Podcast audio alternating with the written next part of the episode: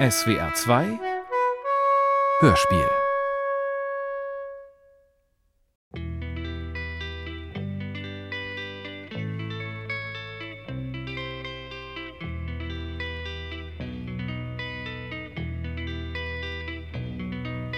Es steht ein Haus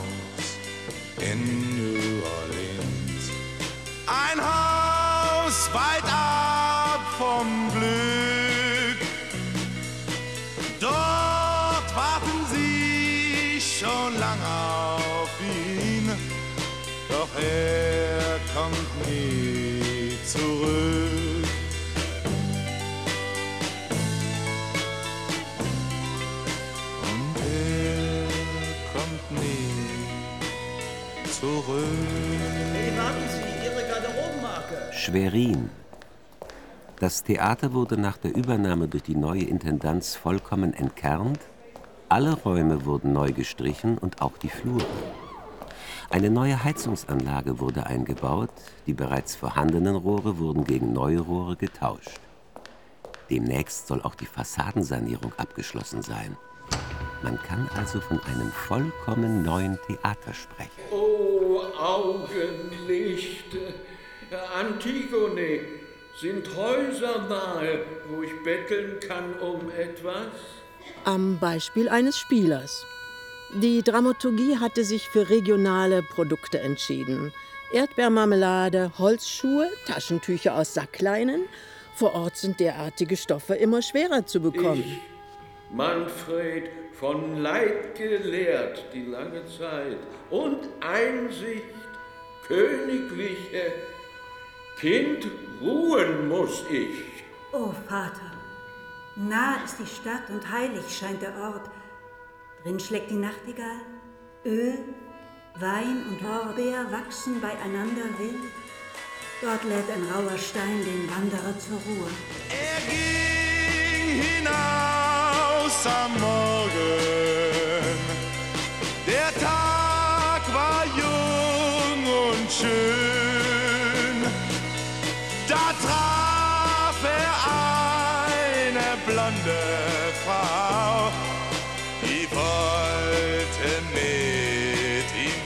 Das Gesicht der Chefdramaturgin zu lesen wie ein Buch. Der nächste Versuch einer Erklärung, was genau man mit dem Satz meint, Krug habe sein Publikum im Stich gelassen. Als Geschichte nicht servierfähig? Kannst du mir doch nicht erzählen. Der Verlag muss einfach sicherstellen können, dass sich niemand wiedererkennen kann. Gerade bei derart bekannten Leuten.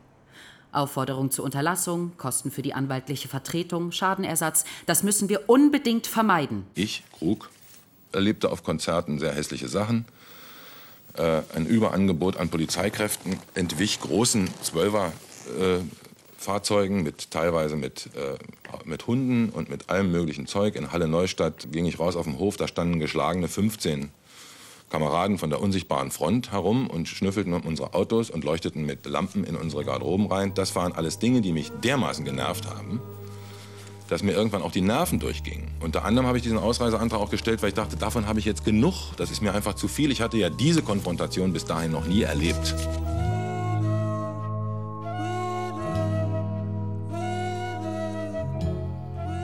Am Beispiel einer jungen Frau. Wie war doch gleich Ihr Name? Antigone GmbH. Hörspiel von Oliver Kluck. Sie haben ein besonderes Hotel als Ort für unser Treffen ausgewählt. Was hat Sie dazu bewogen? Also erst einmal, mh, dieses Hotel ist nicht ein Hotel. Dieses Hotel ist das Hotel. Zudem ist ein Hotel, ganz gleich um welches Haus es sich handelt, immer auch ein Ort der Arbeit. Ich habe Sie also hierher eingeladen, um Ihnen verständlich zu machen, dass unserem Treffen ein Anlass zugrunde liegt. Von all den Veröffentlichungen, die es in diesem Jahrgang gibt, ist Ihr Buch das einzige, das ihn wirklich interessiert. Es ist ein ganz außergewöhnliches Buch, das Sie da geschrieben haben, inhaltlich stark, sprachlich schön, poetisch. Als Leser Ihres Buches würde er Ihnen sofort den Preis geben. Als Kritiker muss er aber beachten, dass man einer Arbeiterin keine Preise gibt. Ach, ja, kenne ich bereits. Vom Vorsitzenden der Preisjury. Hm. Das ist einer meiner Kunden hier in Berlin. Angenehmer Gast, großzügig. Seine Frau sucht seine Kleidung aus. Er hatte mir erklärt, dass mein Text von all den eingereichten Texten der mit Abstand beste Text sei. Ich den Preis nur deshalb nicht bekäme, weil ich durch meine Arbeit schon zu bekannt sei. Der Wettbewerb vor allem dazu da sei, unbekannte Autoren bekannter zu machen. Du brauchst diesen Preis nicht, hat er zu mir gesagt. Du verdienst mit deiner Arbeit so viel mehr, als du mit deinem Schreiben jemals verdienen könntest. Sehen Sie sich also als eine Figur in einer Geschichte? Ich bin viele und zu jeder Zeit. Also mir gefällt aber der Begriff Arbeiterin weitaus besser, gerade auch, weil ich meine Tätigkeit als eine Arbeit begreife. Ich Arbeiten verrichte. Sie haben Ihren Vorlieben einen Beruf gemacht, kann man das so sagen? Ja, ich begreife das Schreiben nicht als eine Arbeit. Ich hatte immer schon geschrieben, schon während des Studiums schreiben müssen. Ja. Neben Hausarbeiten immer auch erzählende Texte verfasst, ganze Romane. Angefangen als Arbeiterin zu arbeiten hatte ich, um weiterschreiben zu können. Weiter schreiben können. Mhm. Deshalb hatte ich mit dem Arbeiten angefangen. Sie verrichten eine ganz spezielle Arbeit. Und es liegt jetzt ganz und gar an Ihnen, ob für Sie und mich ein privates Vergnügen daraus entstehen kann. Sie haben dieses Hotel ausgewählt. Ich habe dieses Hotel ausgesucht, weil man von diesem Hotel aus einen ganz besonderen Blick hat auf die Stadt Berlin. Also ich sehe Leute, die mit ihren Telefonen Bilder anfertigen und Reisebusse. Ach, als Berlinerin kann man von hier aus die Stadt Berlin sehen, wie die meisten Berliner sie noch nie gesehen haben. Was wollen Sie mir jetzt anbieten? Wenn Sie mir bitte mal das Handtuch reichen wollen. Wo bitte? Es kommt auf die Frage an, was ist eigentlich, es geht mir gut? Ist das nun immer nur das Materielle, es sich gut gehen lassen, oder gibt es noch andere Formen davon? Ich würde sagen, in diesem Sinne ist es mir in der DDR ja blendend gegangen. Kaum einem besser als mir. Und es ging mir schon gut. Ich meine nur, dass eine bestimmte äußere Sorte von es geht einem gut nicht alles ist, das man im Leben braucht. Und für manche könnte man auch sagen, dass man sich wünscht. Der Tag beginnt für mich und sie zur selben Zeit in aller Früh. Ich bin schon da an ihrem Haus und bald darauf tritt sie heraus. Es ist hell. Ich verstehe kein Wort. Sind Sie schwerhörig? Nein, die Musik ist so laut. Was haben Sie gesagt? Die Musik ist so laut. Im Haus der Mutter, das, wie alles andere auch, die beiden Autos, der Campingbus, die grüne Seife und das perforierte Toilettenpapier, Derartiges gab es sonst nirgendwo im Land, der Ehemann und Vater des gemeinsamen Kindes bezahlt hatte. Dass Ihr Vater so bekannt war, liegt sicherlich auch daran, dass das Land so klein war, mhm. in dem Sie und Ihr Vater gelebt hatten. Mhm. Und sicherlich auch daran, dass es von innen abgeschlossen war. Niemand rauskam und nur wenige rein. Mhm. Ihre Mutter war gar nicht so bekannt. Die Bekanntheit ihrer Mutter beruht auf der Bekanntheit ihres Vaters.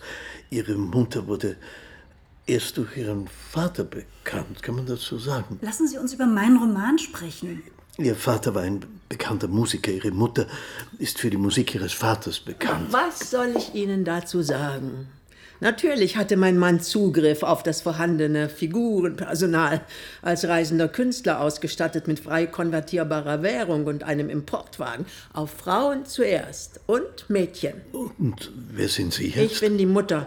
Sie sind die Mutter? Ja. Mutter von wem? Ich bin die Mutter meiner Tochter. Ach, Sie wollen also über Ihre Tochter sprechen? Ich bin davon ausgegangen, dass wir über meinen Mann sprechen.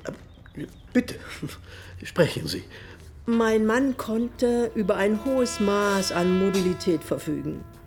Der Begriff Reiseverkehr hatte auf die Ausübung und Wahrnehmung seiner Arbeit als Unterhaltungskünstler bezogen noch einmal eine ganz andere Bedeutung bekommen. Die Musiker waren landesweit bekannt. Sie kannten ihrerseits alle Hotels, jedes Gasthaus und jede Bar. Mein Mann war überall bekannt. Als Familie konnten wir keines der im Land vorhandenen Häuser nutzen. Wir konnten im eigenen Land nicht in die Ferien fahren. Ihr Mann hat in diesem Haus Hausverbot, hieß es. Ganz gleich, wohin wir auch fuhren. Dieses Haus ist leider ausgebucht, wurde uns erklärt, obwohl kein einziger Wagen auf dem Parkplatz stand. Jetzt frage ich Sie, als Ehefrau und Mutter, was würden Sie an meiner Stelle tun? Weil mein Mann in allen Häusern bekannt war, konnten wir unmöglich als Familie dorthin fahren. All diese Häuser waren für familiäre Zwecke unbrauchbar geworden.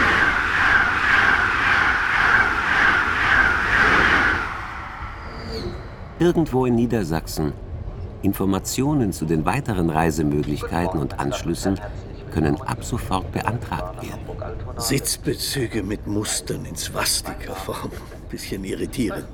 Finden Sie nicht auch? Wer weiß, vielleicht wurden die Wagen von der Reichsbahn übernommen. Immerhin verschiedenfarbig. Kann niemand sagen, dass kein Wille zur Divergenz erkennbar ist. Wie sieht's hier aus? Beschreiben Sie mit wenigen Worten. Weiß nicht so genau. Keine Lust? Auch? Ja, natürlich. Eine natürliche Form der Faulheit. Phasen großer Lustlosigkeit, Müdigkeit. Zustände einer umfassenden Erschöpfung. Das Schreiben haben Sie eingestellt. Ist das jetzt eine Frage? Woran arbeiten Sie gerade? Ich betrachte meine Arbeit als einen Teil meiner Arbeit. Was lässt sich daraus schließen? Das weiß ich noch nicht so genau. Vielleicht haben Sie ja eine Idee. Kommen Sie überhaupt noch zum Arbeiten? Ich betrachte meinen Alltag als einen Teil meiner Arbeit, was im Umkehrschluss bedeutet, dass ich ohne eine einzige Pause arbeite. Immer zu. Wie kann das sein? Sie brauchen doch auch mal Urlaub. Jeder braucht mal Urlaub. Oder zumindest frei. Die Geschichte des Urlaubs ist noch gar nicht so alt.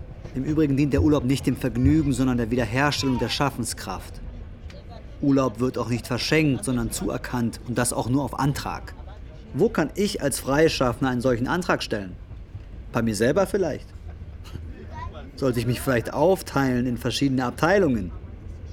Eine Abteilung verrichtet die Arbeiten, die andere lässt für sich arbeiten. Kraftlosigkeiten kommen wohl auch vor. Ja. Immer zu. Vom Schlafen müde, vom Rumliegen erschöpft, woraus sich schließen lässt, dass offensichtlich auch in sogenannten Zeiten der Ruhe Arbeiten verrichtet werden. Der Kopf arbeitet, während der Körper schläft. Mhm. Die Arbeiten verrichten sich im Schlaf. Man wacht auf und alles ist erledigt. Kann man das so sagen? Wir müssen noch kleiner Kundgebung bei der Hitze. Wir bauen bereits die Straße, die in eine linke Zukunft führt. Ich vertröste man auf die Zukunft für die Fahrten aufs Jenseits. Und ehe es soweit ist, bist du tot. Der Schuldige an eurer schlechten Laune bin ich. Du machst dich furchtbar unbeliebt, Blönder. Bei Leuten wie dir, ja. Daran wird sich nichts ändern, solange ihr die Disziplin auf der Baustelle versaut. Ich halte mich an meine Beschlüsse. Wenn es nicht passt, dann gehen wir dahin, wo wir nicht belästigt werden. Wie meinst du das? So wie du es ganz richtig verstanden hast, dahin, wo dein Sozialismus ein Drängwert ist. Ich habe auch mal so ein Ideal gehabt. Bei jedem Schuss habe ich geglaubt, es ist, es ist für Deutschland. Hm. Und dann haben sie es verheizt. Heute bin ich so meine acht Stunden runterschrubbe, dann, dann frage ich mich immer, wozu. Zurück im Haus der Mutter. Das Visum für meinen Mann und mich wurde nur deshalb ausgestellt, weil mein Mann innerhalb des Landes nicht mehr reisen konnte, ohne sofort erkannt zu werden. Mein Mann konnte nirgendwo hingehen. Es war uns nichts anderes übrig geblieben, als lange Reisen zu unternehmen, das Land verlassen, zumindest in den Ferien. Und Sie und Ihre Tochter, Sie mussten dann leider mitfahren. Wir mussten mitfahren. Was blieb uns anders übrig? Was waren das für Reisen? Wohin sind Sie gefahren? Italien? Wie bitte? Italien. Sachsen. Die Fläche und ihre Orte. Trübe Ansiedlungen. Zwei Wege, eine Kreuzung. Mein Mann hatte all das immer verachtet. Immer war mein Mann froh gewesen, am nächsten Morgen weiterfahren zu können. Stell dir vor, die müssen da bleiben, hatte mein Mann immer wieder zu mir gesagt. Die können dort nicht weg, grauenhaft. Und wenn sie mal weg dürfen mit ihren Wohnwagen, müssen sie nach 14 Tagen wieder zurück. Andererseits hatte mein Mann das Arbeiten in der Fläche auch inspirieren können. Er kam ja selber aus einer Kleinstadt. Mein Mann war in Muchta aufgewachsen, eine sehr hübsche kleine Stadt mit mehr als einer Buslinie. Er kannte den dumpfen Hass, der ihm auf seinen Reisen entgegenschlug aus seiner Kindheit. Die oftmals ohne jede Scheu formulierten Anschuldigungen gegen die da oben und die in den Städten. All das war meinem Mann vertraut. Mhm. Auch auf dem Lande gibt es Mädchen, die Freude haben an der Sache, hatte mein Mann immer gesagt in kleinen Ortschaften und Ansiedlungen, in denen der Reisende kein Leben vermutet weiterfährt, ohne überhaupt auch nur das Allergeringste in Erfahrung gebracht zu haben, gäbe es so einiges zu entdecken. Sag mir, wie viel süße rote Lippen hast du schon geküsst? Ich sag es nicht, wenn ich's auch wüsst.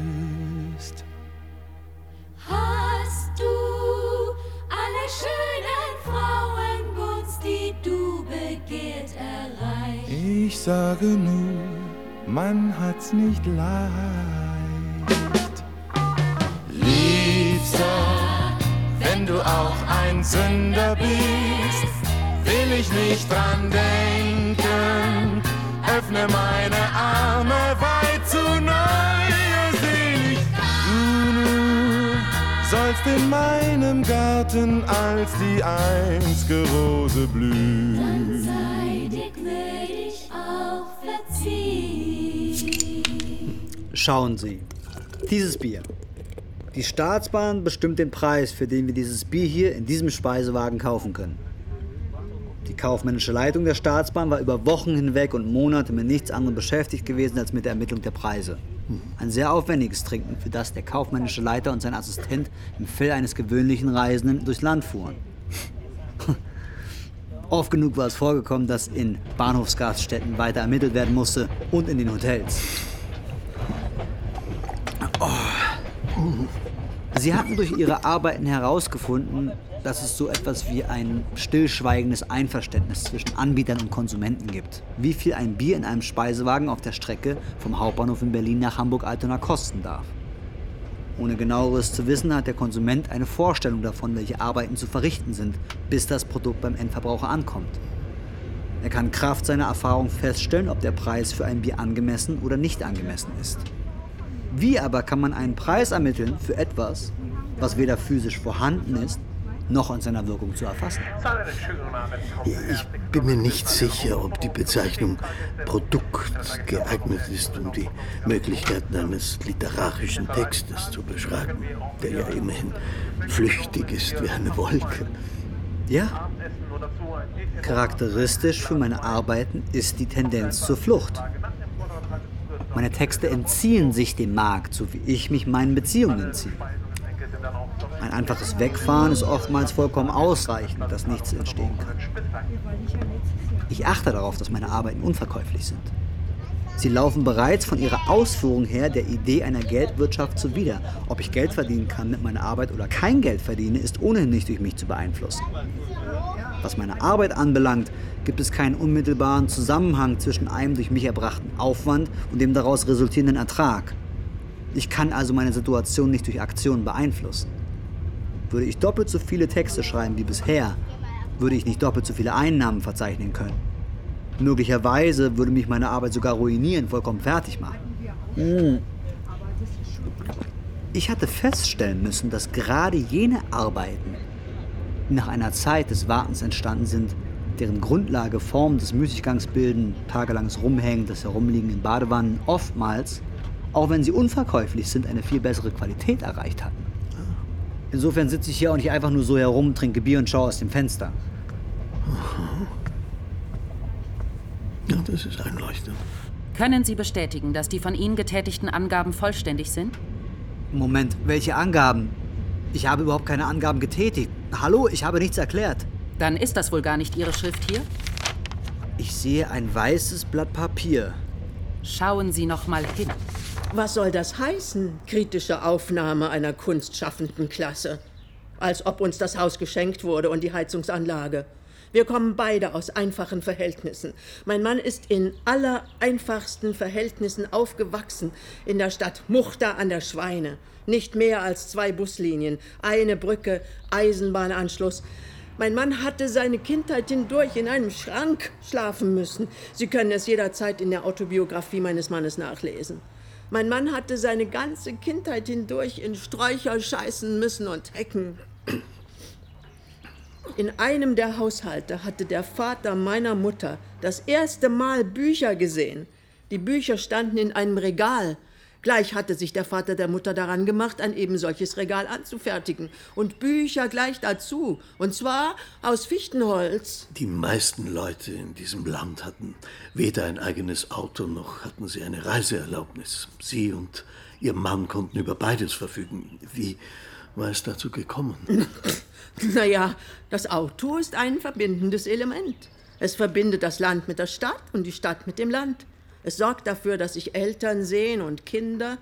Ohne Auto kein Austausch. Wir waren also im Auftrag eines kulturellen Austausches unterwegs.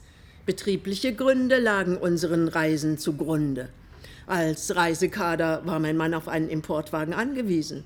Die Fahrzeuge aus eigener Produktion hielten 40.000 Kilometer, vielleicht 50, dann waren sie hinüber. Während der Fahrt weggeflogene Hauben und Türen, beim Gasgeben herausgefallene Motoren, das kannte jeder, der einen solchen Wagen einmal gefahren ist. Bei den Fahrzeugen aus einheimischer Produktion handelte es sich um reine Ausschussware. Bei uns wurde nur Ausschuss produziert. Hosen, die nicht passten, Fahrräder, die ewig hielten, aber nicht fahren konnten, die Häuser aus Schotter gebaut und Schamott, statt einer Haustür eine einfache Decke. Man kann es sich heute gar nicht mehr vorstellen. Eine ganze Generation wächst heran ohne die Idee einer Vorstellung. Haben Sie eine Vorstellung davon, was es bedeutet? Klagenfurter Vielfalt. Wer sonst noch so alles da war. Die Zukunft soll doch so bedroht sein, habe ich gelesen. Ich glaube, das ist in einer Zeitung gestanden, dass alles so bedroht ist. Sogar das Hörspiel, die ganze Kultur, alles muss verteidigt werden, alles ist bedroht. Vor allem von der Zukunft, glaube ich, oder von einer Rakete. Oder von was ist jetzt gleich die Zukunft wieder so bedroht, fragte er. Ich glaube am meisten von der Zukunft, sagte ich. Das ist ja immer schon so gewesen, dass neben all den guten Texten auch unwahrscheinlich viel Dreck in Klagenfurt gelesen wird. Möglicherweise sehr viel mehr Dreck gelesen wird und Schund als gute Texte gelesen werden. Machen wir uns nichts vor. Das Ritual der Bewerbung, das Einreichen der Mappen an die Kritiker ist nichts anderes als eine Inszenierung. Jeder weiß, dass niemals auch nur ein einziges unverlangt eingereichtes Manuskript in Klagenfurt gelesen wurde. In Klagenfurt immer nur Manuskripte gelesen werden, die von einem der in Klagenfurt vertretenen Verlage vertreten werden. Verfilzungen, oligopolartige Strukturen, eine über die Jahrzehnte hinweg gewachsene Verkommenheit. Ist doch jedem hier bekannt, dass die Preisträger bereits im Vorhinein feststehen. Dieser Wutausbruch ist nicht gemacht, das glaube ich nicht. Der Wutausbruch ist authentisch und erzeugt doch von einer ungeheuren Teilnahme an all dem, was sich bei uns abspielt. Haben wir es mit einer literarischen Leistung, fragte ich zu tun, ich antworte ja. Wir haben deshalb mit einer literarischen Leistung zu tun, weil das Ganze in einer Sprache ausgedrückt ist, die völlig frei ist, die temperamentvoll, die authentisch ist und die auch, wenn sie, hat er sie auch noch sehr gut und sehr dramatisch vorgetragen, aber davon abgesehen, ist diese Sprache lebendig, ist eine Sprache voll Leben und sie ist auch eine individuelle, keine übernommene. Das wusste man nach der ersten Seite noch nicht, das wurde später klar. Der Wunsch, alles mit Häusern zu bebauen und Straßen, sei eine Erscheinung der Geldwirtschaft. Die einzigen, die damals Ferienhäuser besaßen, seien die Schlagersänger gewesen und natürlich die Bonzen, schreibt der Schwiegersohn. Und weiter, die Verfettung, wie wir sie heute kennen und an jeder Ecke sehen, kam erst durch den Kapitalismus in unser Land. Derart viele vom Schokoriegel fressen dick gewordene Kinder sah man früher nirgendwo. Das ist doch geradezu stupend, uns eine Verfettung unterstellen zu wollen. Wir leben hier als vollkommen normale Leute, unter ganz normalen Leuten. Da kann sich jeder ein Bild von machen. Die Bildzeitung zuallererst. So groß ist das Haus nun auch wieder nicht. Es ist ein vollkommen gewöhnliches Haus. Ein gewöhnlicher Hausbau mit einem deutschen Dach und Fenstern aus Glas. An der Seite ein kleiner Anbau, angemessen groß, dass mein Mann darin seine Arbeiten verrichten konnte. Mein Mann hatte das Haus für berufliche Zwecke genutzt. Er hatte das Haus nur gekauft, um darin arbeiten zu können. Seitdem ist es ein Ort der Arbeit. Am Anfang gab es nur einen einfachen Abort. Ein uralter Hochspüler mit einem Spülkasten, der unwahrscheinlich laut gurgeln konnte. Klima hieß damals noch Wetter. Sämtliche Heizungen liefen durch. Thermostate gab es keine. Wenn einem zu warm wurde, machte man das Fenster auf. So einfach war das. Wer meint, unser Haus sei zu groß, der soll sich mal die Häuser der Filmschauspieler und Moderatoren anschauen. Das ehemalige Haus des Filmschauspielers Krug, der nur ein paar Autominuten entfernt gewohnt hatte. Ein paar Autominuten von hier. Ich sage Ihnen, eine vollkommen andere Welt. Marmorbäder, soweit das Auge reicht, die Rädchen an den Wasserhähnen aus Amethyst, die Regenrinnen aus echtem Messing, in der Garage ein goldmetallicfarbener Jaguar. Goldmetallicfarben? Der Manfred Krug hatte alles. Wir waren immer bescheiden geblieben. Der Hausstand meines Mannes konnte in zwei Kopfkissenbezügen transportiert werden. Mein Mann besaß absolut nichts. Als er mich kennengelernt hatte, hatte mein Mann noch nicht einmal einen eigenen Staubsauger. Die Bude dunkel, damit man den Dreck nicht sieht. Das würde ich Ihnen gern zugeben. Ich meine, privilegiert, wenn Sie damit meinen, dass ich wohlhabend oder reich gewesen bin in der DDR, bin ich der Letzte, der das bestreitet. Ich habe ein sehr gutes Gehalt gehabt von 3000 Mark im Monat. Ich habe darüber hinaus Geld verdienen können durch Fernsehfilme und Fernsehspiele. Ich habe ein sehr schönes, großes, luxuriöses Einfamilienhaus gehabt, an dem ich allerdings 20 Jahre oder 10 oder 15 Jahre gearbeitet habe, um es aus der Ruine wieder in ein richtiges bewohnbares Haus zurückzuführen. Ich habe ein Wassergrundstück noch zusätzlich gehabt und Steckenpferde, fünf Oldtimer und Pipapo. Also alles das, was hier wahnsinnig interessant ist. Das ist richtig. Aber ich kenne auch einen Rentner, der zwei Oldtimer hat in der DDR. Ein Oldtimer in der DDR ist nicht das, was ein Oldtimer hier ist. Ein Oldtimer kostet hier, wenn er aufgearbeitet ist und entsprechend exklusiv ist, 100.000 Mark. In der DDR kann der Schrotthaufen 100 Mark kosten oder 500 Mark, verstehen Sie? Und den Rest können Sie dann alleine machen. Ich muss das nur mal bei der Gelegenheit erklären, da nun mal hier im Westen, also aber auch jeder Journalist, Wert auf die Oldtimer, das Haus und die Gage legt, muss ich das auch mal erklären, dass das ganz andere Relationen waren. Stell die Sorgen in die Ecke, nimm dir deinen Hut. Geh in die Sonne, dann wird alles gut. Und wenn dann mit der Sonne deine Laune untergeht, so freu dich auf den Abend, es wird nie zu spät. Wir sind immer bescheiden. Etwas lauter bitte. Sie sind kaum zu verstehen. Wir sind immer bescheiden geblieben. Lauter bitte. Wir sind bescheiden geblieben. Anspruchslos. Machen Sie doch mal die Musik aus, man versteht ja nichts mehr. Sie sind also bescheiden geblieben. Ja, als der Erfolg kam, mein Mann regelmäßig im Fernsehen zu sehen war. Was hat Ihr Mann dort gemacht im Fernsehen? Er war bescheiden geblieben, zufrieden mit wenig. Mein Mann war es gewohnt, mit wenig auszukommen. Er legte überhaupt keinen Wert auf materielle Dinge. Meine Mutter hatte meinen Vater erst recht versaut. Seitdem mein Vater meine Mutter kannte, musste er ständig irgendetwas kaufen. Ach, Vater hatte in seinem Leben immer unwahrscheinlich viel Geld für Fröhlichkeit ausgegeben. Irgendwo hinsetzen und lachen. Das war es, was meinem Vater gefiel. Was meine Tochter Ihnen da erzählt hat, ist natürlich Quatsch. Ein Blödsinn, ganz typisch für meine Tochter. Meine Tochter ist wie mein Mann.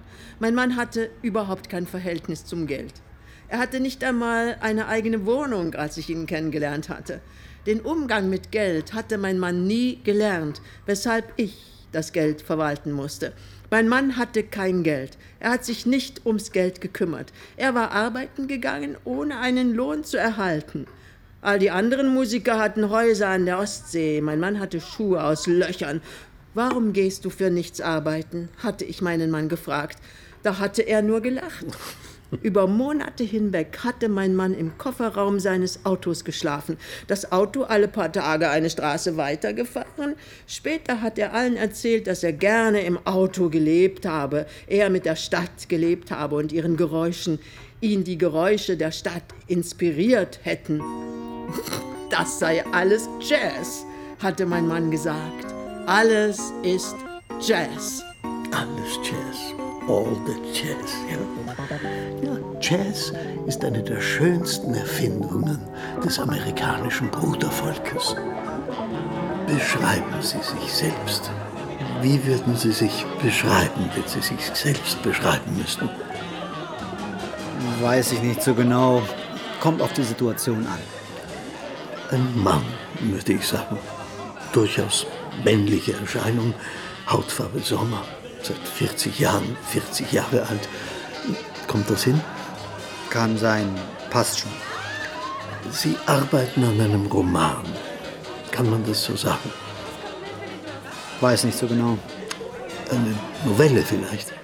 Auf keinen Fall. Wie kann man Ihre Arbeit dann bezeichnen? Kommt drauf an, aus welcher Perspektive man drauf schaut. Wie könnte ich Ihre Arbeit aus meiner Perspektive beschreiben? Mit Ihren eigenen Worten möglicherweise, falls Sie welche haben? Sie schreiben also an einem Roman. Würde ich so nicht sagen. Was spricht denn dagegen zu sagen, dass man an einem Roman schreibt? Nun, für einen Roman braucht man ein Manuskript von mindestens 120 Seiten.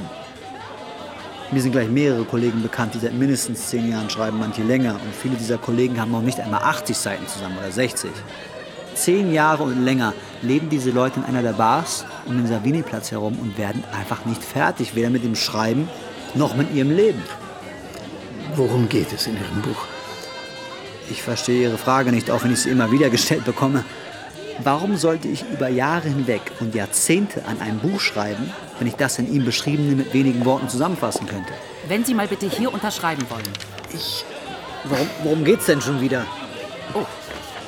Muss ich erst mal selber schauen. Es ist ein Riesenprotest gegen das literarische Leben und darüber hinaus über alle Elemente unseres Kulturlebens. Natürlich, in diesem Protest und mit diesem Protest gegen das literarische Leben entlarvt er sich als ein typischer Literat. Das ist tief in der Tradition der Literatur, dass man das literarische Leben, dass man die Kritiker, dass man wenn es derartige Veranstaltungen schon früher gab, derartige Veranstaltungen und dergleichen attackiert. Es gibt Probleme. Also du kommst hierher, ich. Du verlangst allerhand, wie ich finde. Ich erkläre mich einverstanden, ich verstecke dich vor der Polizei. Ich hole dir deine Sachen, ich kaufe für dich ein, ich belüge meine Bekannten, als Gegenleistung schreist du mich an. Ich will keine Dankbarkeit, aber du, das lasse ich mir nicht gefallen. Das Haus, in dem ich aufgewachsen bin, hatte mein Vater auf Anweisung meiner Mutter gekauft. Meine Mutter hatte das Haus ausgesucht, nach dem Kauf immer wieder umbauen und erweitern lassen. Die ständigen Bauarbeiten hatten mich meine gesamte Kindheit hindurch begleitet. Ja, ja, das Schlimmste waren die ständigen Bauarbeiten. Hammerschläge und das Kreischen der Säge, die Möbel mit Folie abgedeckt, überall Dreck und Staub. Was sollten wir mit einer Terrasse? Mein Mann bekam ohnehin ständig Sonnenbrand. Also hatte ich die Zimmerleute ein Dach bauen lassen. Eine großzügige Verglasung rundherum mit Blick in den Garten. Später kam eine vollautomatische Heizungsanlage hinzu, die ich gegen Biedermeierschränke eingetauscht hatte und einen Flügel aus der Flügelfabrik Blüthner aus Leipzig. Ein selten dekoratives Instrument und auch noch schwer. Zumindest am Anfang hatte es keine professionelle Zusammenarbeit zwischen meinen Eltern gegeben. Eine solche Zusammenarbeit hatte sich erst später ergeben, als meine Mutter die Biografie meines Vaters übernommen hatte. Seitdem schrieb sie die Stoffe. Auf die Erhaltung unseres Teppichs habe ich mehr Mühe verwendet als auf die Erhaltung unserer Ehe. Bei der Eheschließung ist uns nur eine einzige Frage gestellt worden, die schlicht mit Ja zu beantworten war. Jetzt gibt es plötzlich so viele und so schwierige Fragen. Sämtliche Böden mussten geschliffen werden, der Boden in der Küche war vollkommen hinüber.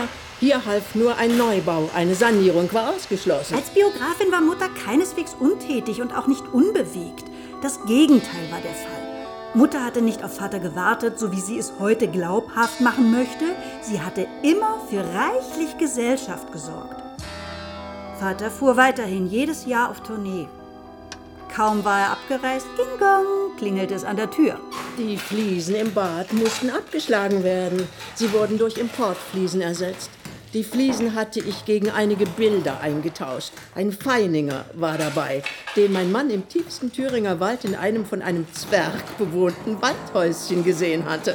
Der Zwerg hieß Wolfram und war kaum zu verstehen. Mutter hatte die gerade erst eingebaute Badewanne gegen eine andere Badewanne tauschen lassen. Ihr hatte die Farbe nicht gefallen? Mit den Handläufen im Treppenhaus war es ähnlich verlaufen. Und mit den schmiedeeisernen Zäunen, die ein Vermögen gekostet hatten und schon kurz nach dem Einbau wieder ausgebaut wurden. Das ist die Aufgabe einer Künstlerfrau. Dafür zu sorgen, dass das Genie arbeiten kann. Bevor Brecht nach Dänemark kommen konnte, hatte die Weigel über Monate hinweg nach einem Haus mit einer Heizung gesucht, damit dem deutschen Dramatiker, Librettist und Lyriker der Bleistift nicht aus der Hand fallen muss. Monatelang hatte die Weigel gesucht, in ganz Dänemark ein einziges Haus mit einer Heizung gefunden.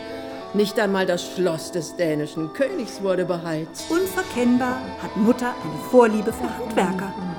Ich hätte sie so oft gesehen, die Maurermeister und Tischler, die feschen Gesellen und Vorarbeiter. Dass Mutter sich um Diskretion bemühte, ist ihr großer Verdienst. Termine wurden mit dem Stundenplan meiner Schule abgestimmt. Betten frisch bezogen und Bäder gereinigt. Dass ich dennoch etwas mitbekommen musste, war absehbar bei dem Verkehrsaufkommen, das unter dem Rock meiner Mutter herrschte und in ihrem Mund. Nicht einmal das Schloss des dänischen Königs wurde beheizt. In ganz Dänemark ist kein zum Schreiben geeignetes Haus zu finden, hatte die Weigel an Brecht geschrieben. Die Dänen hätten noch nicht einmal ein eigenes Wort für das Wort Heizung. Merkwürdige Geräusche zuerst, die für mich als Kind nicht zu erklären waren. Ein seltsames Pochen, so als würde jemand mit einem Stück Holz gegen eine Wand schlagen. Die Stimme meiner Mutter. Plötzlich kam sie mir vor wie der Ruf eines wilden Tieres. Mit wem sprach Mutter? Warum antwortete sie nicht?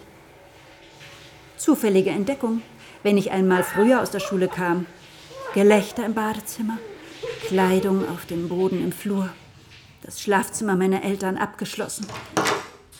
Mehrfach sah ich Mutter nackt durchs Haus laufen, offenbar in großer Eile. Was würdest du heute mit einem Jahr Abstand antworten, wenn dich einer fragt, was der wichtigste Grund war? Warum wir uns haben scheiden lassen? Hm. Das ist eine, eine komische Frage. Wieso komisch? Wir hatten uns, wie sagt man da, auseinandergelebt. Auseinandergelebt, auseinandergelebt. Alle Leute, die sich scheiden lassen, haben sich auseinandergelebt. Aber wie haben wir das gemacht? Was war unsere Variante? Der Nachbar hätte eine vollautomatische Heizungsanlage einbauen lassen, die wahlweise mit Dieselöl betrieben werden kann oder mit Kerosin. Beinahe täglich käme der Tankwagen. In den klaren Nächten sehe man Funken in den Himmel wirbeln. To think that only yesterday I was cheerful, bright and gay. Looking forward to, well, who wouldn't do the role I was about to play? But as if to knock me down, reality came around. And without so much as a mere touch, cut me into little pieces, leaving me to doubt. Talk about God and His mercy, who if He really does exist, why did He desert me in my hour of need?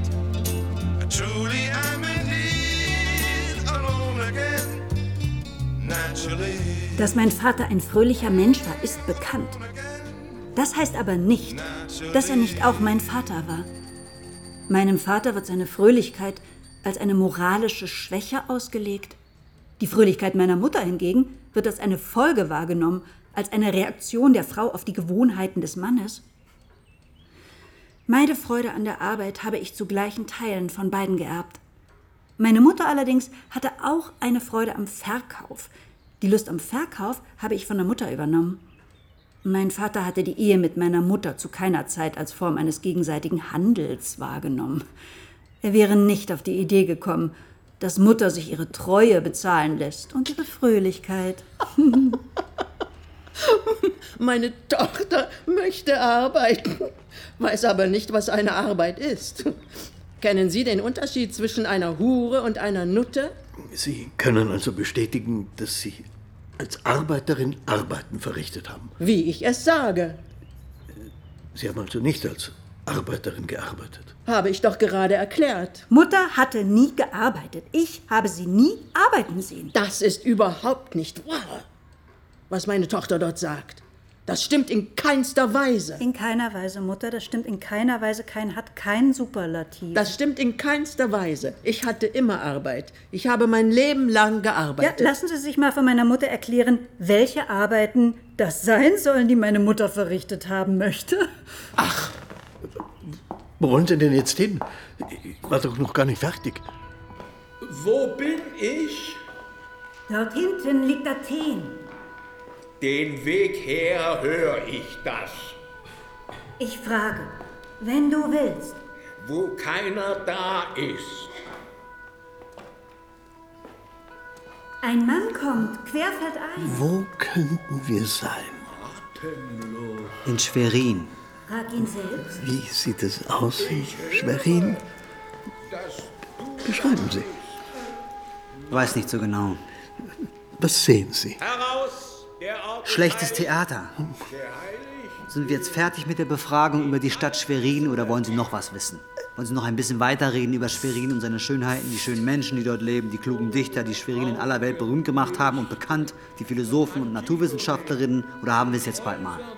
Wie man dort hinkommt. Mit der Regionalbahn vermutlich. Nah ist die Stadt und heilig. Mich würde eher interessieren, wie man dort wegkommt.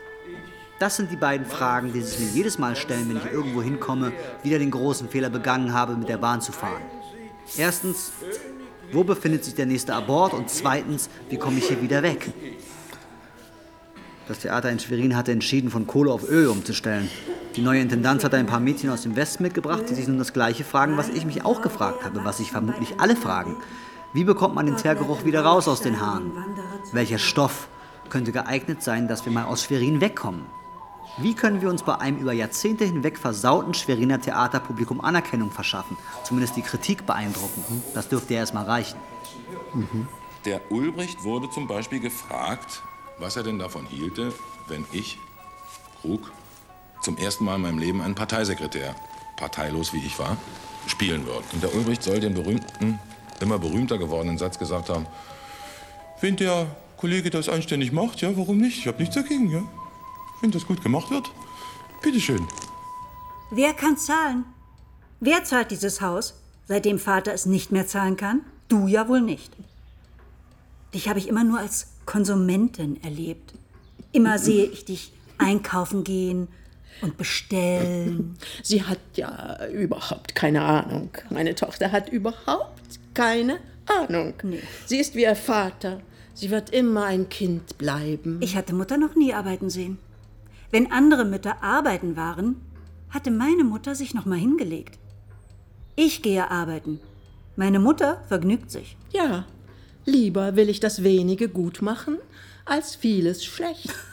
Und noch lieber will ich gar nichts tun, meine Zeit mit dem Nichtstun verbringen, weshalb ich ganz sicher davon überzeugt bin und auch sicher davon überzeugt sein kann, dass das in mir wohnende Naturell auf eine vollkommen natürliche Weise dem Naturell einer Arbeiterin entspricht, die nichts anderes möchte und auch nichts anderes wollen kann, als im Gras zu liegen und Wein zu trinken. Sind Sie der Manfred Krug? Nein. Sind Sie sich sicher? Warum fragen Sie? Gibt es einen Grund dafür, dass Sie hier sind? Ich bin aus beruflichen Gründen hier. Aus beruflichen Gründen in Schwerin? Ja. Sind Sie das erste Mal in Schwerin? Nein.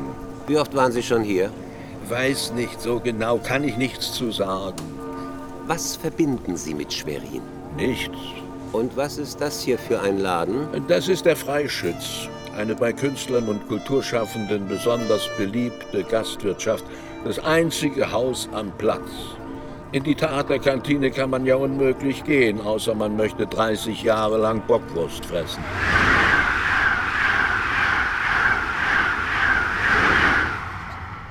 Wir hatten den Manfred Krug in dessen Haus besuchen wollen, das uns aus der unter dem Titel abgehauen erschienenen autobiografischen Schrift des Mime vertraut ist wie ein Griff in die eigene Hose.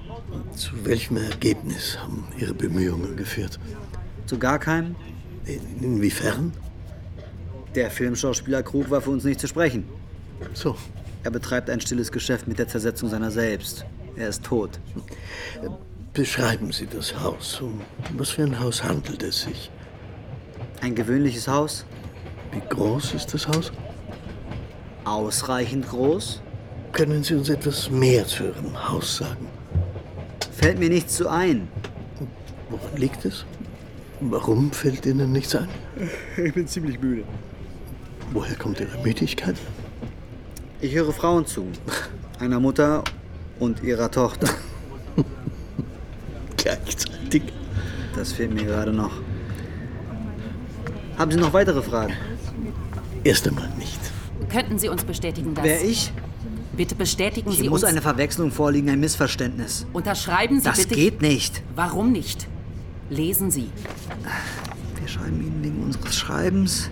Äh, In Bezugnahme auf Ihren Schriftsatz teilen wir Ihnen mit, dass wir Ihnen nochmals wegen unseres Schreibens schreiben. Wir erwarten dringend Antwort. Bestätigen Sie. Unterschreiben Sie. Ich habe ein richtiges großes Leben, also für meine Verhältnisse. Aus meinem Blick ist es richtig groß. Gewesen und immer noch. Bin also nicht der Meinung, dass ich ein kleines Leben führen würde. Aber ich habe ein kurzes. Sie wissen ja Goethe, nicht? Wenn es hochkommt, dann sind es 80 gewesen oder so ähnlich. Und ich kann diese Strecke, diese kurze übersehbare Strecke, ich habe keine Lust, diese kleine Strecke in einen grandiosen, großen historischen Ablauf einzubuttern, der vielleicht in 300 Jahren abgeschlossen ist und immer mit dem Spruch, unsere Enkel werden, immer mit diesem Spruch zu leben den ganzen Tag. Dazu habe ich wirklich keine Lust. Und mich immer zu beschränken und zu begrenzen und zu sagen, okay, also äh, nein, wir, äh, das ist richtig, dass keiner wegfahren darf. Es ist richtig, dass keiner was anderes sehen und erleben darf. Wir müssen einfach hier aushalten und ausharren. Wir 17 Millionen müssen hier einfach sitzen und unsere Sache machen und arbeiten und gut sein und fleißig sein und prima sein. Für irgendwann. In den Mündern der Frauen, in ihren Badewannen, auf Tischen, Stühlen und im Bett. Es sprechen die Frauen hier als Mutter und Tochter. Feist kommt später hinzu. Er hat einen eigenen Schlüssel fürs Haus. Äh, da wundere ich mich noch, dass mein Freund immer so müde ist. Eine derartige Müdigkeit bei einem jungen Mann? Das kann doch nicht sein, denke ich mir. Als eine wie ein Mann denkende Frau hatte ich meinen Freund nicht überfordern wollen. Frauen wie meine Mutter denken, dass Männer über unbegrenzte Reserven verfügen. Ich muss zugeben, dass ich früher auch daran geglaubt habe. Seit ich als Arbeiterin arbeite, sehe ich beinahe täglich, dass das überhaupt nicht stimmt. Viele Männer sehr viel schwächer sind, als wir es uns eingestehen wollen. Die meisten Männer. Nahezu alle Männer kommen zu mir, weil sie sich mal wieder ausschlafen wollen. Ein festes Schlafen ohne eine Unterbrechung. Der Mann muss heilen. Er braucht bedingungslose Ruhe, eine Stille, die absolut ist. Ja, Frauen wie meine Mutter richten Männer zugrunde. Dass mein Vater meine Mutter kennengelernt hat, ist der Grund, warum Vater so früh sterben musste. Die größte Gefahr für die Gesundheit meines Vaters stellte meine Mutter dar. Der Mutter hatte ich erzählt, dass mein Freund Feist in letzter Zeit so matt ist, sich dreht im Schlaf und müde erwacht. Der Feist, der schreibt an einem Roman, hatte ich zur Mutter gesagt. An einer größeren Arbeit, erzählende Prosa im Umfang von mindestens 120 Normseiten, hatte Mutter darauf gefragt, ob ich noch etwas von dem Rettich haben will. Warum schreist du so? Ich schrei doch nicht. Doch, du schreist. Wie bitte? Du sollst aufhören zu schreien. Ich schrei doch nicht. du schreist. Du schreist mich schon die ganze Zeit an. Ich verstehe kein Wort. Ich habe gesagt, dass du schreist. Wer? Du. Ich? Ja. Das kann doch nicht Doch. sein. Wenn ich es dir doch sage. Wer? Ich. Das kann doch nicht wahr sein. Meine Mutter geht Vögel schauen mit meinem Freund? Mutter ist von Sinnen. Sie ist eine Wahnsinnige. Sie ist nicht mehr normal. Behauptet, ich würde schreien. Also komme ich rein? Was sehe ich? Sitzt Mutter mit Feist auf der Couch, fragt, ob ich auch was von dem Juice haben will. Und dem was? Von dem Juice! Irgendein Getränkepulver aus ihrer Vorvergangenheit. Neun Sorten Saftverschnitt im Plastebecher.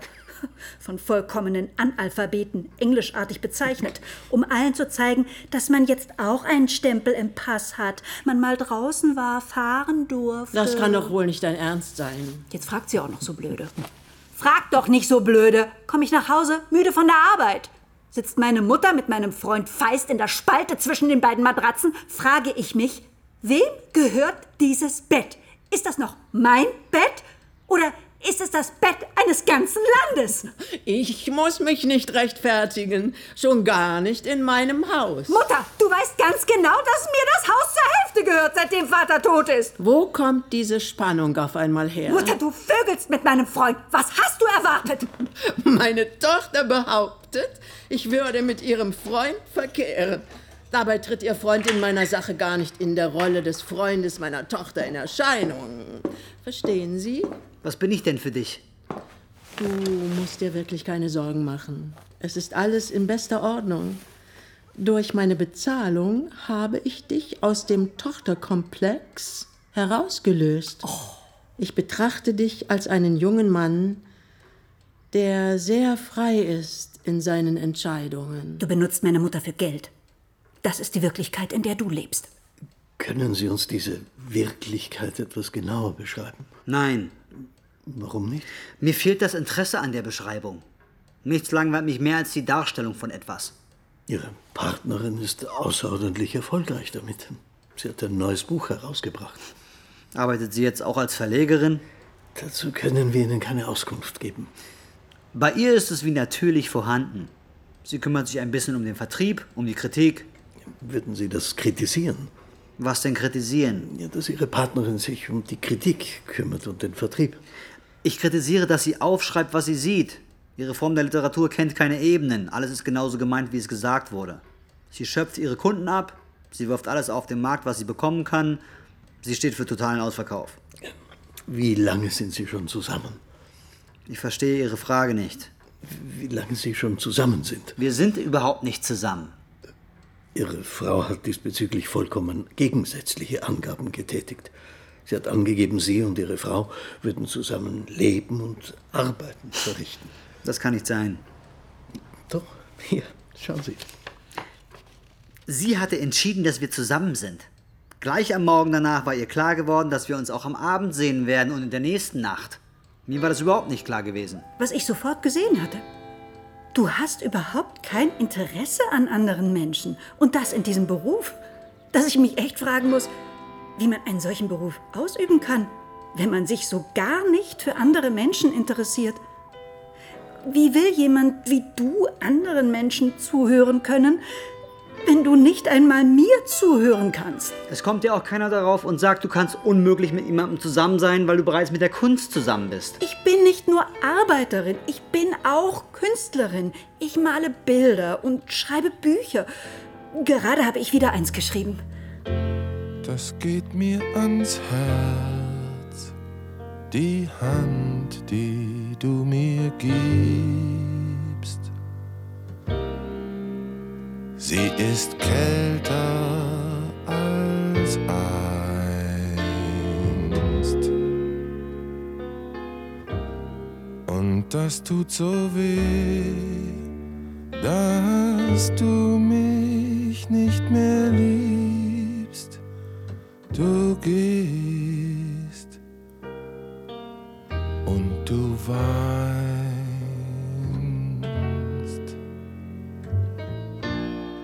Meine Tochter erzählt jetzt überall herum, ich hätte ein Verhältnis mit ihrem Freund angefangen. Um es gleich vorwegzunehmen, das ist absurd. Unsere Bekanntschaft ist rein professioneller Natur. Ich bezahle den jungen Mann für seine Dienste. Alles ist in allerbester Ordnung. Ich dachte, mich streift eine Tram. Da erklärt mir Mutter, dass sie den Feist bezahlt. Äh, was Sie wissen müssen, meine Mutter ist eine alte Frau. Sie ist nicht mehr imstande, Entscheidungen zu treffen. Das geht mir ans Herz. Der Sommer sagt Ade. Späte Tage sind schön. Warum tut es weh? Warum fühle ich diesen Schmerz im Frühling? Da ist ein Wiedersehen. Unser Verhältnis ist rein geschäftlicher Natur. Wie viel nimmst du denn von ihr? Dazu kann ich dir keine Angaben machen. Warum nicht? Wir hatten ein Stillschweigen vereinbart. Das ist mein Erbe, das du dir von meiner Mutter auszahlen lässt. Euer Tisch im Wohnzimmer, die kuschelweichen Handtücher, der Audi. Alles gehört mir, ist alles meins. Was dir Mutter an Geld gibt, habe ich erarbeitet. Ich verkaufe mich, damit Mutter dich aushalten kann. Wie soll ich als Arbeiterin weiter unbefangen meine Arbeiten verrichten können, wenn ich von vornherein weiß, dass meine Arbeit ohne einen Ertrag bleiben wird, dass das soeben erarbeitete Gold an anderer Stelle versickern wird? Lass dir doch mal von Mutter erklären, welche Arbeiten sie sonst verrichtet hat. Hörst du mir überhaupt zu?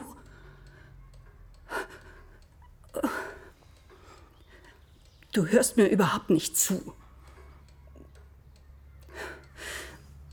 Du tust nur so, als würdest du mir zuhören.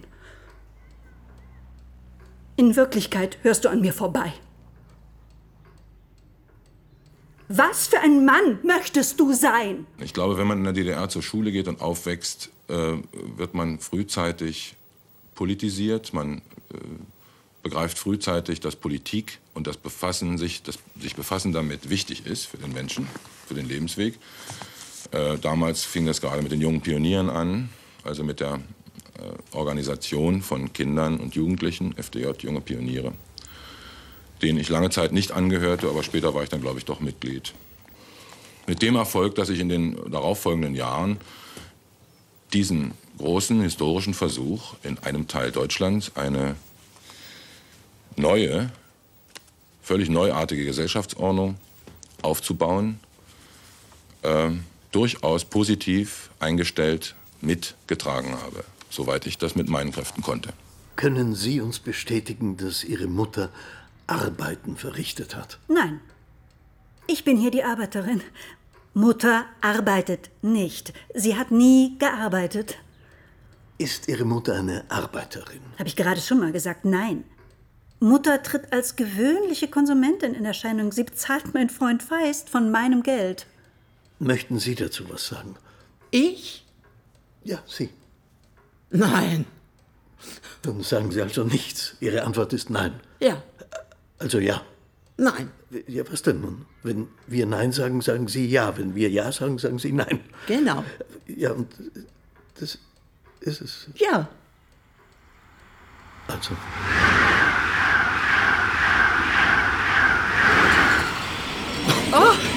Ein paar Stunden. Zug hält. Im Speisewagen des Intercity Express Wilhelm Konrad Röntgen. Irgendwo in Niedersachsen vielleicht. Die anderen wissen es auch nicht so genau. Mach mir mal eine Flasche Bier. Und wer sind Sie jetzt? Ich könnte der Lokführer sein. Sie tragen ja gar keine Uniform. Das ist auch nicht notwendig. Ja, was nützt denn in Ihrer Funktion, wenn sie nicht sichtbar ist? Ist das normal, dass Sie als Angestellter der Bahn Bier trinken? Und das in aller Öffentlichkeit? Warum soll ein Eisenbahner kein Bier trinken können? Warum sitzen Sie hier in diesem Speisewagen und nicht auf Ihrer Lokomotive? Meine Schicht ist zu Ende. Wann? Jetzt. Was jetzt gerade? Gerade in diesem Augenblick? Genau. Wo befinden wir uns eigentlich? In der Mitte meines Lebens mit etwas Glück. Was, was ist das hier für ein Ort? Eine Verortung ist ja immer auch eine Frage des Standpunktes. Dass wir stehen, das kann ich bestätigen. Von wo aus man schaut, das ist entscheidend. Wann werden wir in Hamburg sein? Mir ging das jetzt alles ein bisschen zu schnell, verstehen Sie? Oft passiert gar nichts. Ist alles vorhersehbar bis zum Ende durchdacht. Man gewöhnt sich an die Ruhe. Dann passiert doch etwas. Wie scheinbar aus dem Nichts heraus tritt ein Ereignis ein. Es kommt ja immer mal wieder vor, dass etwas passiert, aber derartiges, das ist wirklich selten. Ich hätte mir erst mal ein Bier bestellen müssen. Zumindest Getränke scheinen noch in ausreichenden Mengen vorhanden zu sein. Sie sind hier der Lokomotivführer? Ja, genau. Sie arbeiten für die Eisenbahn. Trifft das zu? Das ist zutreffend, das kann man so sagen. So, wie Sie es gesagt haben. So kann man es sagen. Wie gefällt es Ihnen dort? Wo? Bei der Bahn. Weiß nicht so genau. Meine Bekannte arbeitet als Prostituierte. Auch bei der Bahn. Nein, sie ist freischaffend tätig. Da trägt man das gesamte Risiko alleine. Als Eisenbahner sind Sie viel unterwegs. Gehen Sie ab und zu mal zu einer Prostituierten? Unter den Einbeinigen gelten wir Eisenbahner als Blinde. Aber um es gleich vorwegzunehmen, ich halte diese Bezeichnung für nicht zutreffend. Lassen Sie uns über das Gold reden. Meine Frau möchte auch immer über das Geld reden. Was hast du mir mitgebracht? Das ist das Erste, was sie mich fragt. Wieso halten wir? Wir stehen jetzt hier schon eine Dreiviertelstunde. 48 Minuten, ich kann es Ihnen genau sagen. Meine Uhr ist stehen geblieben, Ihre übrigens auch. Ich wurde geschickt, Getränke zu holen. Für die Hure? Ja, genau, für meine Bekannte, die Hure und ihre Mutter, die übrigens auch als Hure gearbeitet hat. Die Anschlusszüge werden alle weg sein. Wo befinden wir uns hier? Irgendwo auf freier Strecke, an einem bestimmten Punkt. Zwischen einem Anfang und einem Ende. Warum halten wir? Das weiß ich nicht so genau. Haben Sie den Halt verursacht? Nein, wir haben eine Zwangsbremsung erhalten. Können Sie mir das schriftlich bestätigen? Ich weiß auch nicht, was passiert ist. Auf einmal rief der Fahrdienstleiter an, sprach durch das Funkgerät mit mir, ob wir vielleicht telefonieren könnten. Die Verbindung sei so schlecht. Es habe eine Zugtrennung gegeben, eine Zugtrennung. Ein Teil der Wagen sei stehen geblieben, ein anderer Teil weitergefahren. Meine Bekannte und deren Mutter hatten mich in den vorderen Zugteil geschickt, ich solle Getränke holen. Immerhin, es gibt noch Bier. Sie hatten mir Geld mitgegeben. Jetzt muss ich alles selber austrinken. Wir Eisenbahner sind alle unterbezahlt. Der Stundenlohn ist lachhaft. Oh, geh Getränke holen, hieß es. Mutter läuft trocken. Du weißt doch, wie sie sein kann, wenn sie nichts zu trinken bekommt. Was Sie wissen sollten, die Bahn wird immer schon auf Verschleiß gefahren, an ihr wird immer schon gespart. Seit der Privatisierung ist es ganz vorbei. Erst wurden die Kioske auf den Bahnsteigen abgeschafft, an denen wir bis dahin unsere Pausen verbracht hatten. Dann wurden die Gleise abgeschraubt, um Platz zu schaffen für Backdiscounter und Galerien. Seitdem können wir in die Büsche scheißen. Eine typische Trinkerin. Erst ist sie euphorisch, macht Pläne für den Sommer, dann fängt sie an zu weinen, behauptet der Roger Schawinski habe sie als Kind angefasst. Die Privatisierung der Bahn hatte der Bahn den Rest gegeben. Sämtliche Direktionen wurden geschlossen, eine vollkommen neue Verwaltung gebaut, ein scheinbar durchsichtiges Haus, in dessen Fassade man nichts anderes sehen kann als sich selbst. Zum Glück fahren wir wieder. Auf einmal durfte die Bahn nicht mehr von Eisenbahnern geleitet werden. Der Manager wurde als vollkommen neuer Figurentyp in das Spiel eingeführt. Seine besondere Begabung besteht darin, dass er zu Hause eine eigene Eisenbahn hat, in der Lage ist, von oben herab alles zu überblicken. Warum sitzen Sie hier? Ich trinke Bier. Wenn Sie hier sitzen und Bier trinken, wer sitzt dann vorne und führt den Zug? Keine Ahnung. Woher soll ich das wissen? Es hatte eine Zugtrennung gegeben. Ein Teil des Zuges ist vorhanden, ein anderer Teil ist abhanden gekommen. Was wissen wir darüber? Können Sie uns etwas dazu sagen? Ich weiß selber nichts. Da kann ich Ihnen gar nichts sagen. Zum derzeitigen Zeitpunkt kann keine Auskunft gegeben werden. Gibt es Informationen zur Unfallursache? Wir können Ihnen keine Informationen geben. Wer spricht hier? Das ist eine Frage, der wir uns ständig stellen müssen. In meiner Familie hatte es immer Eisenbahner gegeben. Puffertellerschmierer, Spindelfetter. Einer der Onkel hat in einer Bude auf einem Bahnsteig die Züge angesagt, die einfahrenden Züge begrüßt, die ausfahrenden Züge verabschiedet. Meine Tante hatte Weichenzungen geschmiert. Sie war alle Tage ganz alleine mit einem Eimer aus Pappe unterwegs und einem Pinsel.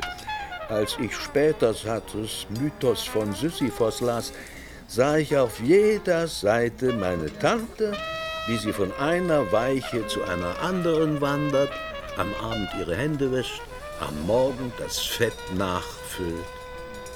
Die Arbeit dieser Leute beschrieb ein Verhältnis, bei dem auf der einen Seite ein Aufwand steht und auf der anderen ein Ertrag.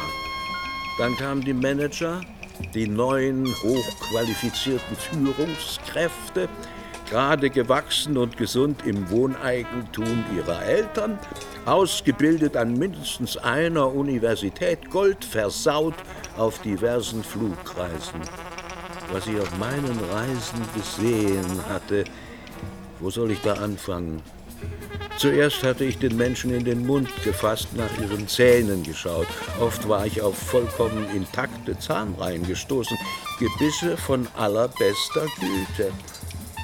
Die Manager waren es, die den Leuten aus meiner Familie und allen anderen erklärt hatten, dass ihre Kraft nichts anderes verursache als Kosten.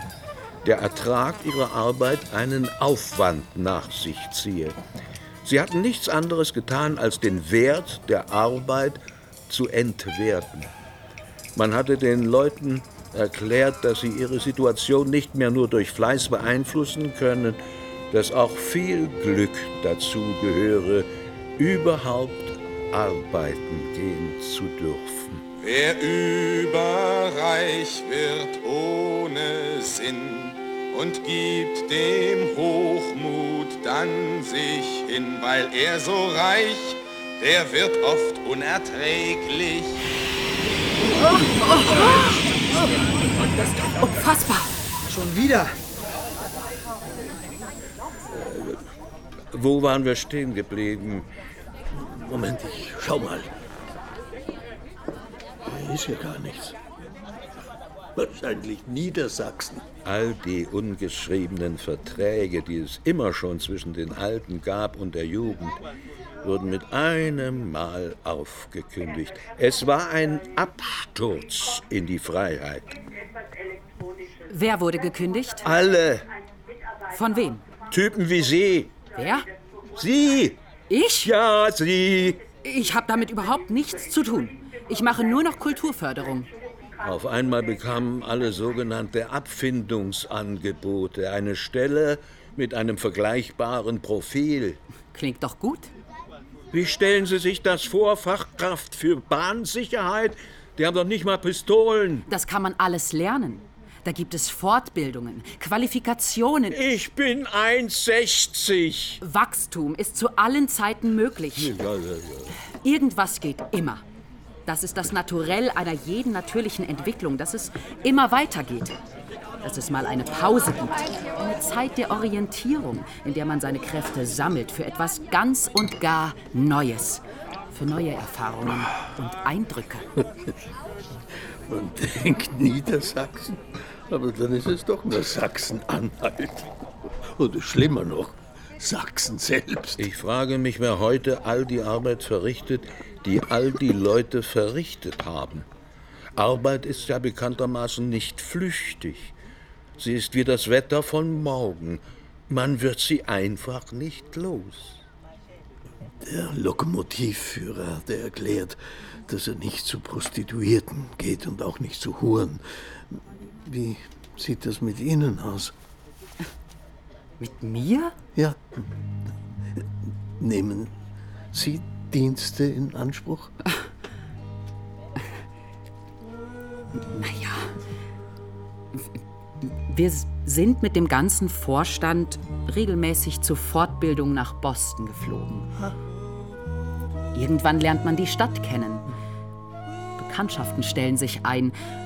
Selbst wenn man nur an einem Tresen sitzt in einer Bar, vor sich ein Glas mit einem Getränk.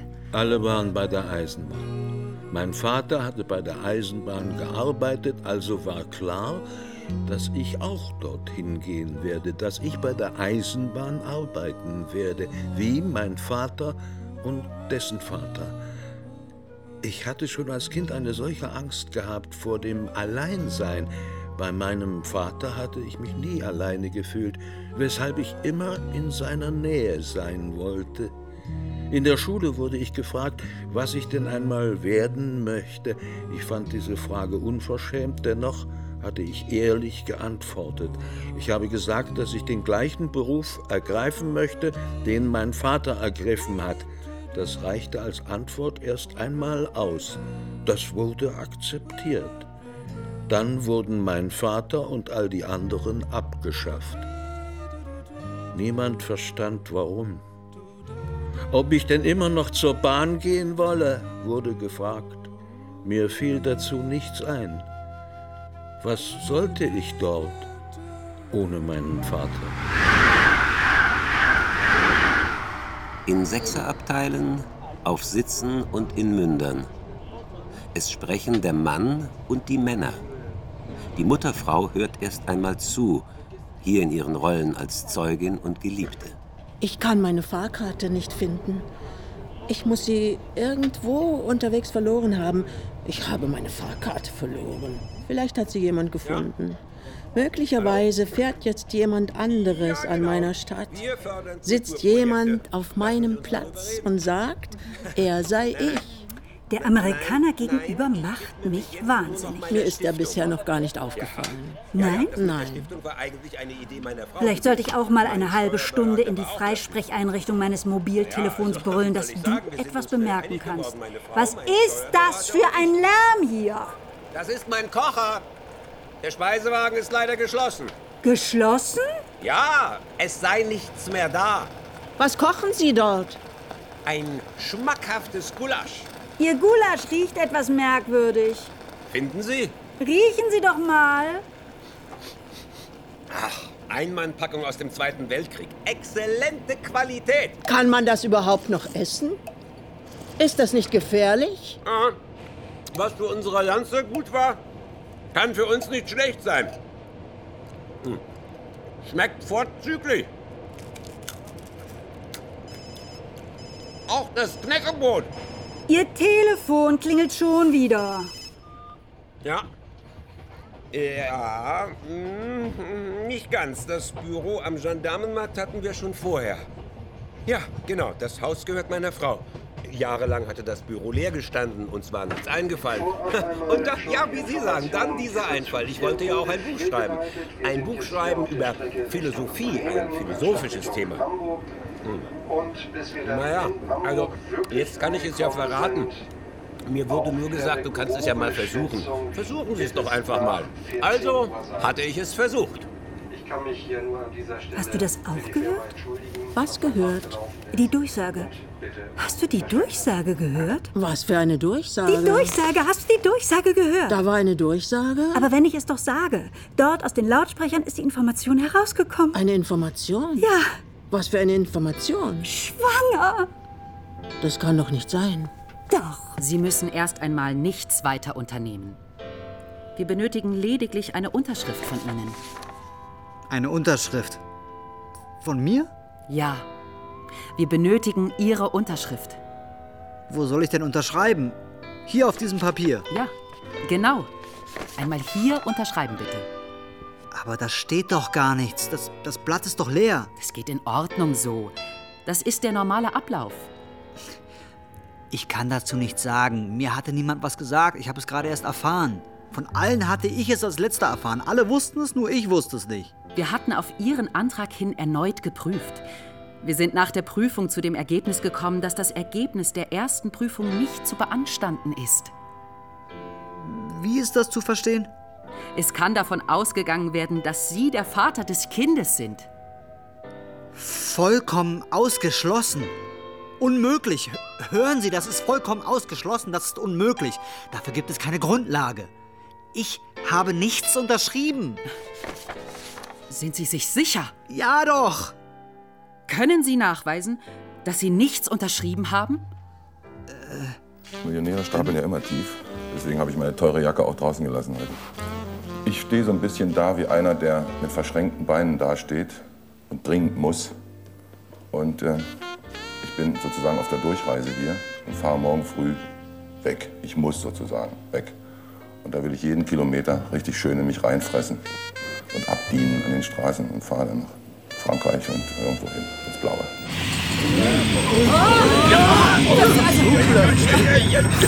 Jetzt los. Schon wieder.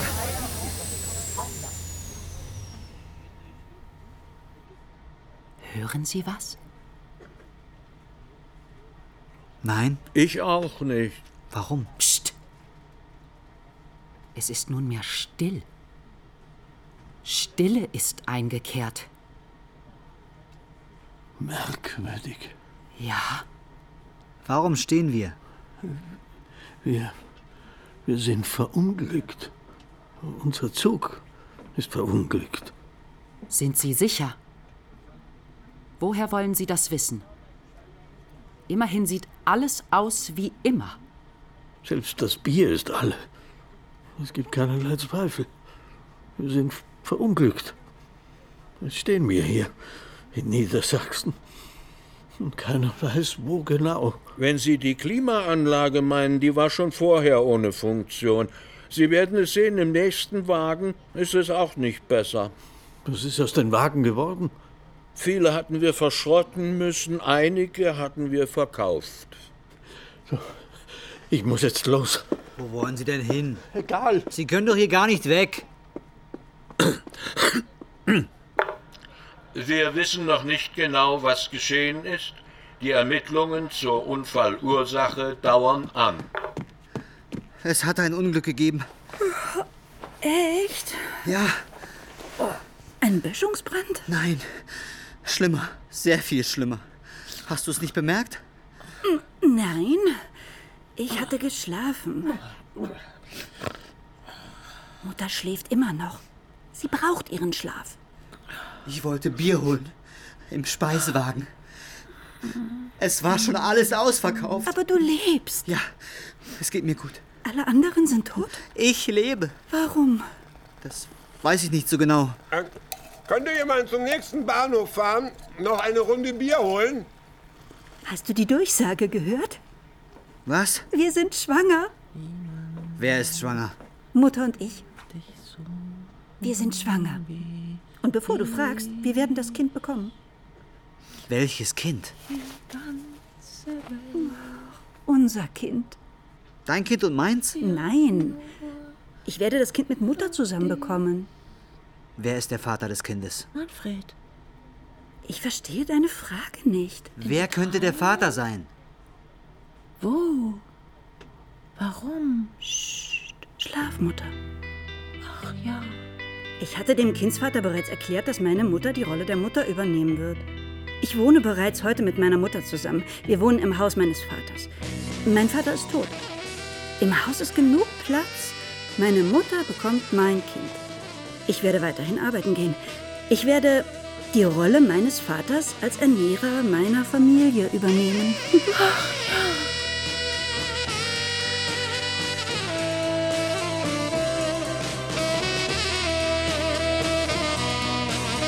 Ich kenne die Frau nicht besonders gut, beinahe gar nicht. Wir hatten uns zufällig bei den Tagen der deutschsprachigen Literatur in Klagenfurt getroffen. Die Frau hatte mir erklärt, dass sie den Ingeborg-Bachmann-Preis nur deshalb nicht bekommen hatte, weil sie zu gut dafür ist. Beim anschließenden Knödelessen hatte sie mich gefragt, ob ich ihre Tasche gesehen hätte. Sie könne ihre Tasche nicht finden. Ein Riesenspaß, alle lachten. Jetzt behauptet die Frau, sie sei schwanger. Sie erwarte ein Kind von mir. Wir hatten kein einziges Mal miteinander geschlafen. Sie hatte immer mit mir schlafen wollen. Ich war immer müde gewesen, wollte nur noch schlafen. Mit ihr wollte ich nie schlafen, was sie überhaupt nicht verstehen konnte. Sie haben hier geschrieben, Ihre Bekannte habe Tassen, Teller und Telefone an die Wand geworfen. Ihnen gegenüber angegeben, dass alle Männer mit ihr schlafen wollen.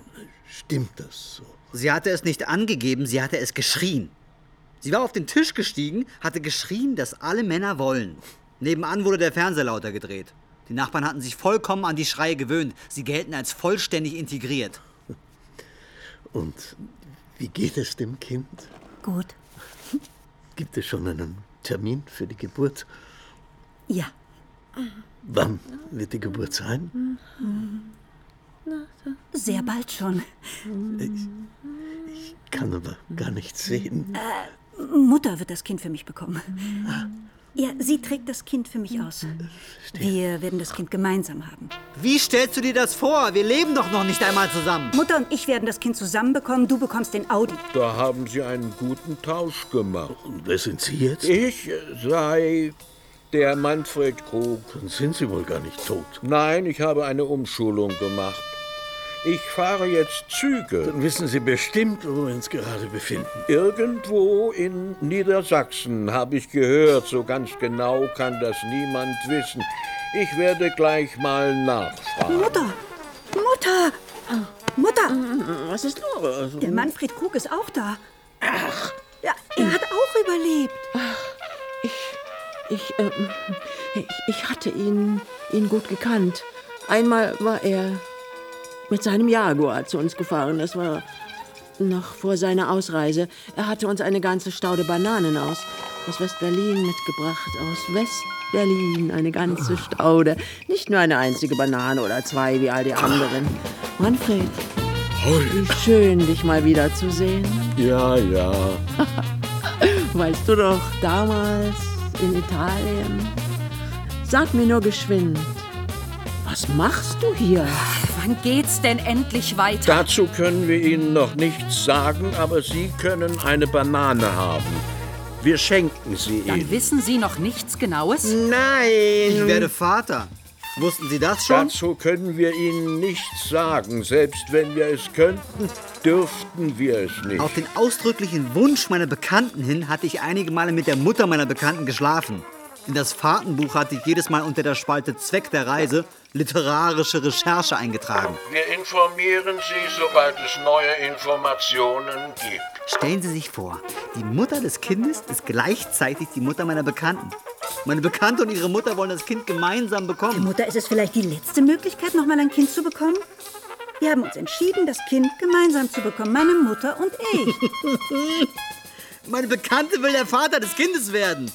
Sie wird aber auch die Schwester des Kindes sein. Die Mutter meiner Bekannten wird zugleich die Mutter des Kindes sein und dessen Großmutter. Und wer sind Sie jetzt? Sind Sie der Manfred Krug? Was? Wo? Nein. Ist das dort der Manfred Krug? Nein. Schauen Sie mal, der Herr dort mit dem Bier. Ist das der Manfred Krug? Wo ist denn der Manfred Krug? Schauen Sie doch mal im hinteren Zugteil. Zu Ihrer Information, die Weiterfahrt unseres Zuges verzögert sich auf unbestimmte Zeit. Unser Lokomotivführer hat Feierabend.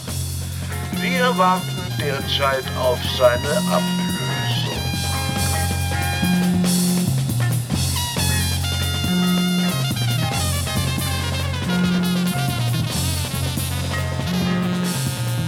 Antigone GmbH. Hörspiel von Oliver Kluck.